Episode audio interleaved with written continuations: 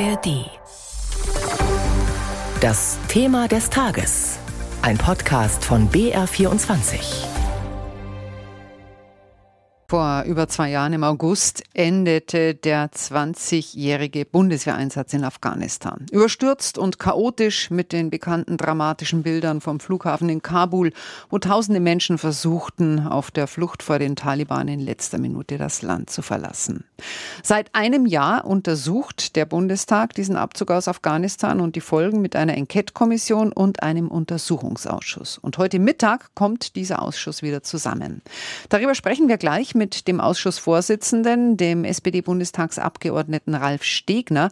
Aber vorher schauen wir hier im BR24 auf die humanitäre Lage der Menschen in Afghanistan. Dazu haben wir Parnian Parvanta befragt, die Vorsitzende von Ärzte ohne Grenzen. Sie ist mit ihrer Familie aus Afghanistan geflohen, als sie acht Jahre alt war. Und als Gynäkologin hat sie dort besonders auch die Lage der Frauen im Blick. Christian Hammer hat sich von ihr die derzeitige Situation in Afghanistan schildern lassen. Wir haben äh, viele Patientinnen, die wir immer wieder mit Mangelernährung sehen in Afghanistan. Das hat sich zugespitzt im letzten Jahr. Und wir sehen auch in den letzten anderthalb Jahren eine Zunahme von Patientinnen. Das liegt zum einen daran, dass Patienten eher jetzt in Krankenhäuser kommen können, weil keine kriegerischen Aktionen herrschen liegt aber eben auch daran, dass viele Gesundheitsversorger nicht mehr vor Ort sind, dass Patienten häufig weite Wege zurücklegen. Und die Tatsache, dass Menschen sich freier bewegen können, heißt leider nicht, dass sie früher kommen, sondern aufgrund der finanziellen Situation kommen Menschen häufig auch sehr, sehr spät erst in unsere Kliniken an. Was ist denn ja der dringendste Punkt, also das größte Manko? Was behindert Ihre Arbeit am meisten dort?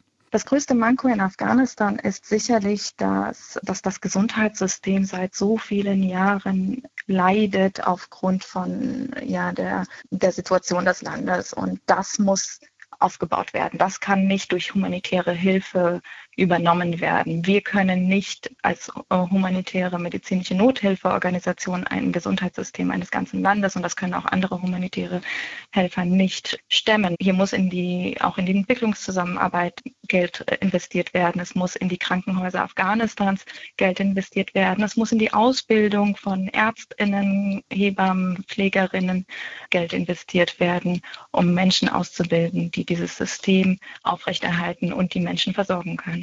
Sie haben bei Ihrer Arbeit mit vielen Problemen zu tun, aber auch mit Gefahr. Also wie gefährlich ist denn der Einsatz in Afghanistan unter dem Taliban-Regime für die Mitarbeiter von Ärzte ohne Grenzen? Ärzte ohne Grenzen ist seit 1980 in Afghanistan tätig. Wir haben mit allen Konfliktparteien zu jeder Zeit Kontakt gehabt und haben über unsere Unabhängigkeit und Neutralität die Möglichkeit eben aufgezeigt, dass wir nur da sind, um Menschen in Not zu helfen. Wir sind nicht Teil einer äh, politischen Gruppierung, wir sind nicht Teil einer Konfliktpartei. Und das hat es uns auch ermöglicht, auch nach der Übernahme der aktuellen Machthaber im Land zu bleiben. Wir sind äh, vor 2021 im Land gewesen und sind es auch jetzt noch und waren zu keinem Zeit außer Landes. Und das ist aufgrund der Unvereinbarkeit, dass wir uns nicht einer Konfliktpartei zuordnen lassen. Das war Pania Pavanta, Vorstandsvorsitzende von Ärzte ohne Grenzen in Deutschland. Und jetzt sind wir mit Ralf Stegner von der SPD-Bundestagsfraktion verbunden. Er ist der Vorsitzende des Afghanistan-Untersuchungsausschusses im Bundestag. Das Gremium, das seit über einem Jahr versucht, die Umstände und Verantwortlichkeiten rund um den Abzug aufzuklären und auch den Umgang mit den Ortskräften dort. Heute Mittag kommt der Untersuchungsausschuss wieder zusammen und ich begrüße am Telefon Ralf Stegner. Guten Morgen. Schönen guten Morgen. Herr Stegner, zurzeit hat die Bundesregierung ja die Zahlungen für Entwicklungshilfe und andere Hilfen für Afghanistan ausgesetzt. Aber Sie haben sich schon mehrfach dafür ausgesprochen, dass man Kontakte mit den Taliban aufnehmen sollte, um die humanitäre Lage der Bevölkerung zu verbessern. Wie stellen Sie sich das konkret vor, ohne dass man die Taliban dadurch stärkt oder indirekt anerkennt? Naja, wir haben ja gerade in dem Interview gehört äh, mit Ärzte ohne Grenzen, dass die humanitäre Hilfe manches leisten kann, aber vieles eben auch nicht. Und wenn man Menschen helfen will, wenn man Einfluss nehmen will, muss man Kontakte haben.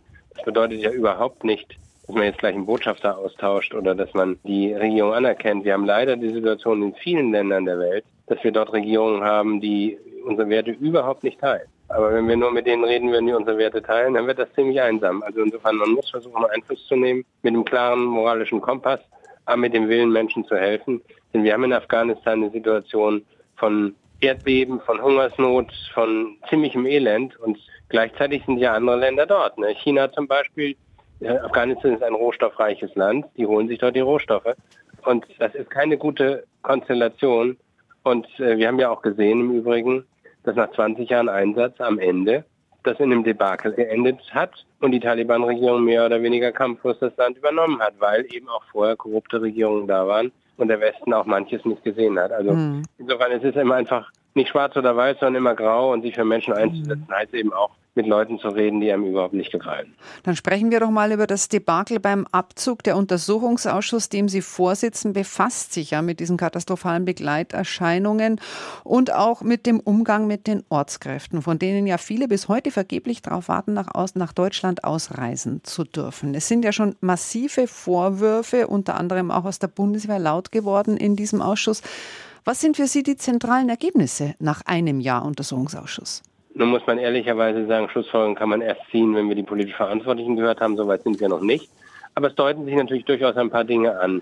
Dass das nicht besonders gut koordiniert war, wenn verschiedenste Ressorts vom Innenverteidigungsministerium, Entwicklungsministerium nebeneinander teilweise ohne strategisches Ziel gearbeitet haben. Oder wenn man in Fragen, wenn es um humanitäre Spielräume geht, im Zweifelsfall doch sich eher für bürokratische Verfahrensweisen entschieden hat. Das ist keine gute Sache. Und daraus müssen wir auch lernen. Und vielleicht muss man auch ein bisschen mehr über ein Land wissen sich darauf einlassen, was man da macht. Und auch das ist nicht besonders ausgeprägt gewesen. Und mindestens für zukünftige Einsätze, finde ich, sollten wir versuchen, daraus zu lernen. Auch die internationale Gemeinschaft war nicht besonders gut abgestimmt. Der Trump hat ein Abkommen mit den Taliban geschlossen, die anderen NATO-Partner waren außen vor. Man hat nicht gut miteinander kooperiert. Und all das hat dann am Ende dazu beigetragen, dass das nicht gut gelaufen ist. Und was die Ortskräfte angeht, die sind nun sehr verschieden. Das reicht von Analphabeten bis zu Wissenschaftlern, von Fahrern bis zu Sicherheitskräften. Die sind unterschiedlich gefährdet gewesen. Aber jedenfalls, wenn man für Deutschland gearbeitet hat, viele Jahre, muss man sich auch darauf verlassen können, dass wir den Menschen dann auch helfen. Und Aber diese Vorwürfe, äh, die da herrschen, die betreffen ja nun auch Ihre Regierung. Was hat denn Ihre Regierung seitdem geändert, um die Lage der vielen verbliebenen afghanischen Ortskräfte zu verbessern, um ihnen es, aus dem Land rauszuhelfen? Es sind natürlich viele herausgeholt worden und auch auf Wegen, über die man schwer öffentlich reden kann. Das ist ja ein bisschen kompliziert, das zu organisieren. Aber unterm Strich sind eben noch zu viele, die auf Hilfe warten. Deswegen plädiere ich sehr dafür, dass man die humanitären Spielräume nutzt und eben nicht bürokratische Hemmnisse da das Sagen haben. Wir müssen bedenken, wir haben da keine Botschaft mehr, das heißt Papiere können nicht ausgestellt werden. Man muss dann entweder in die pakistanische Hauptstadt oder nach äh, Neu-Delhi, um sich Papiere zu besorgen. Das ist de facto unmöglich für viele. Oder manche müssen sich auch verstecken, weil sie von den Taliban verfolgt werden. Und deswegen sind die Nachweise, die man dann von ihnen will, teilweise gar nicht zu beschaffen. Aber das heißt, es liegt nur an den Behörden vor Ort, nicht an den Behörden in Berlin? Nein, das habe ich damit überhaupt nicht gesagt. Im Gegenteil. Wir müssen da, wo das vor Ort nicht funktioniert, versuchen, andere Wege zu finden, zu helfen.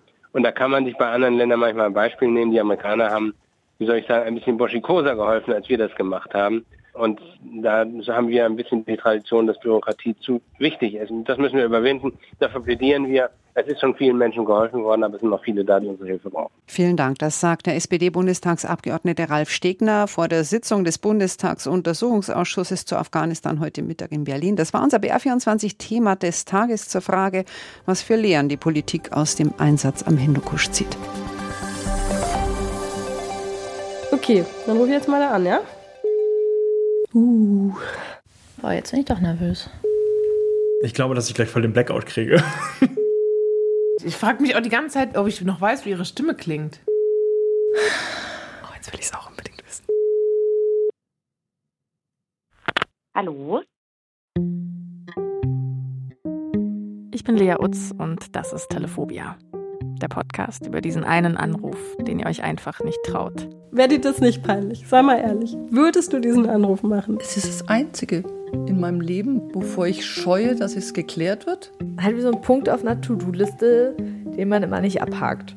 Es sei denn, jemand hilft euch dabei. Jemand mit der Geduld einer Warteschleife und der Penetranz eines nervigen Klingeltons. Dieser jemand bin jetzt ich. Und ich bin froh, dass du nicht irgendwie eine kühle, abgebrühte Reporterin bist. Machen wir gerade so. Lea kümmert sich. Gut. Oh, ich glaube, ich tue dir jetzt einen Gefallen und beende die Aufnahme. Vielleicht fragst du dich manchmal, was wäre, wenn du es einfach machst. Wenn du endlich anrufst. Ich glaube, ich habe so die Vorstellung, dass der mir erklären kann, warum das passiert ist. Was würdest du gerne von ihm hören? Tut mir leid. Ihr gewünschter Gesprächspartner ist vorübergehend nicht zu erreichen. Vielleicht war der Moment nie der richtige. Bis jetzt. Glaub mir, es lohnt sich. Oh mein Gott! Krass! Ja, also hätte ich jetzt nicht für möglich gehalten. Mir hat es irgendwie sehr gut getan, diesmal nicht alleine zu sein mit der Sache. Boah, ich, ich weiß, also, okay, ich versuche, warte, ich muss mich gerade kurz sammeln. gerade im Moment ist auch echt das erste Mal seit echt langem, dass ich mir denke, ja, jetzt ist es okay gerade.